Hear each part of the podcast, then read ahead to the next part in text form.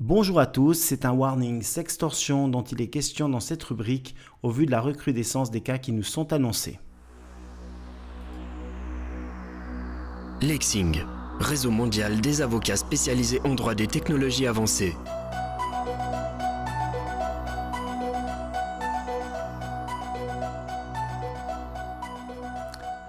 Voilà, alors on va commencer par vous expliciter ce dont il s'agit, à savoir la définition de la sextorsion.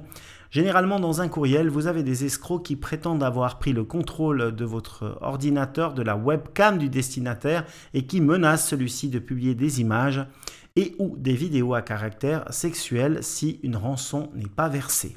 Cette arnaque généralement est communément appelée sextorsion eh bien, c'est une arnaque qui est malheureusement de plus en plus fréquente et on constate, en ce début d'été, en tout cas dans le canton du Valais où toutes les, tous les cas de sextorsion sont annoncés euh, par la police aux préposés, que bon nombre de personnes ne savent pas comment réagir. Alors, il y a certes une première possibilité qui est l'annonce au site qui a été mis en place par les autorités stop-sextorsion.ch, mais cette annonce, malheureusement, ne permet pas aux gens de s'en sortir.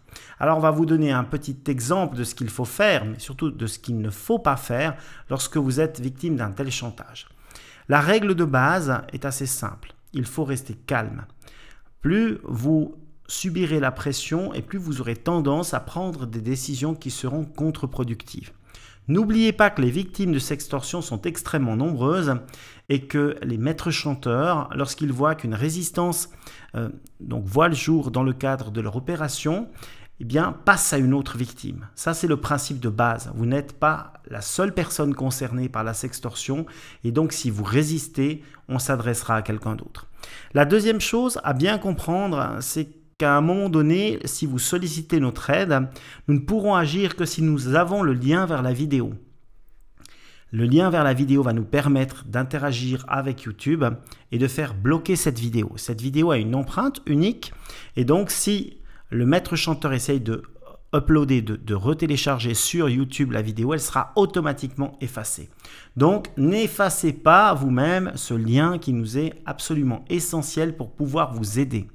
Dès l'instant où le lien nous a été communiqué à l'adresse sébastien.fanti@admin.vs.ch, nous faisons bloquer la vidéo. Et à ce moment-là, il vous suffit d'interrompre euh, toute conversation, tout contact avec le maître chanteur qui va évidemment tenter de vous convaincre du fait que cela ne suffira pas à vous protéger alors que c'est bien la réalité dès l'instant où la vidéo est annoncée, vous n'encourez plus aucun risque. Alors, qu'est-ce qui se passe lorsque vous n'avez pas le lien vers la vidéo, lorsque vous l'avez malencontreusement effacé ou lorsque vous ne l'avez pas encore reçu?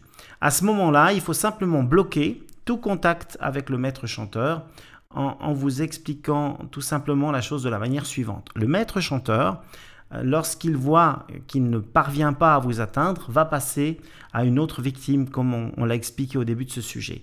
Et puis l'autre élément important, c'est que ce maître chanteur, si vous voulez, va de toute façon euh, ne pas publier la vidéo immédiatement, parce que quand il publie la vidéo, il perd le moyen de pression qu'il a sur vous, et donc il sait très bien que vous ne paierez plus à partir du moment où ce moyen de pression n'existe plus.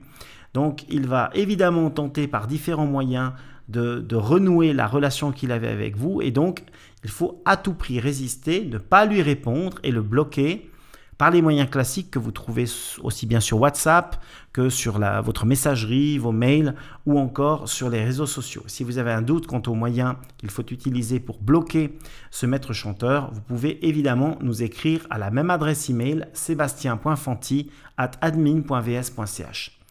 Moyennant ces deux type de réaction à ce comportement illicite, la pression devrait cesser, le maître chanteur immédiatement s'arrêter.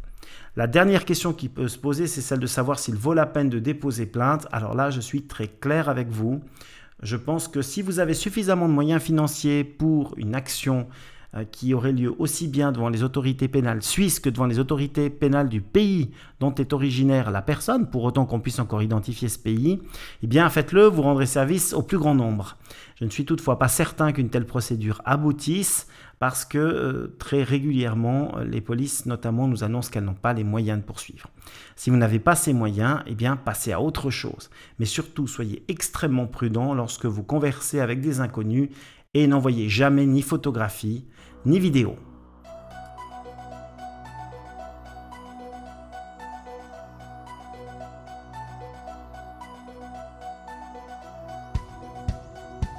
Si ce sujet vous a plu, n'hésitez pas à le partager avec le plus grand nombre.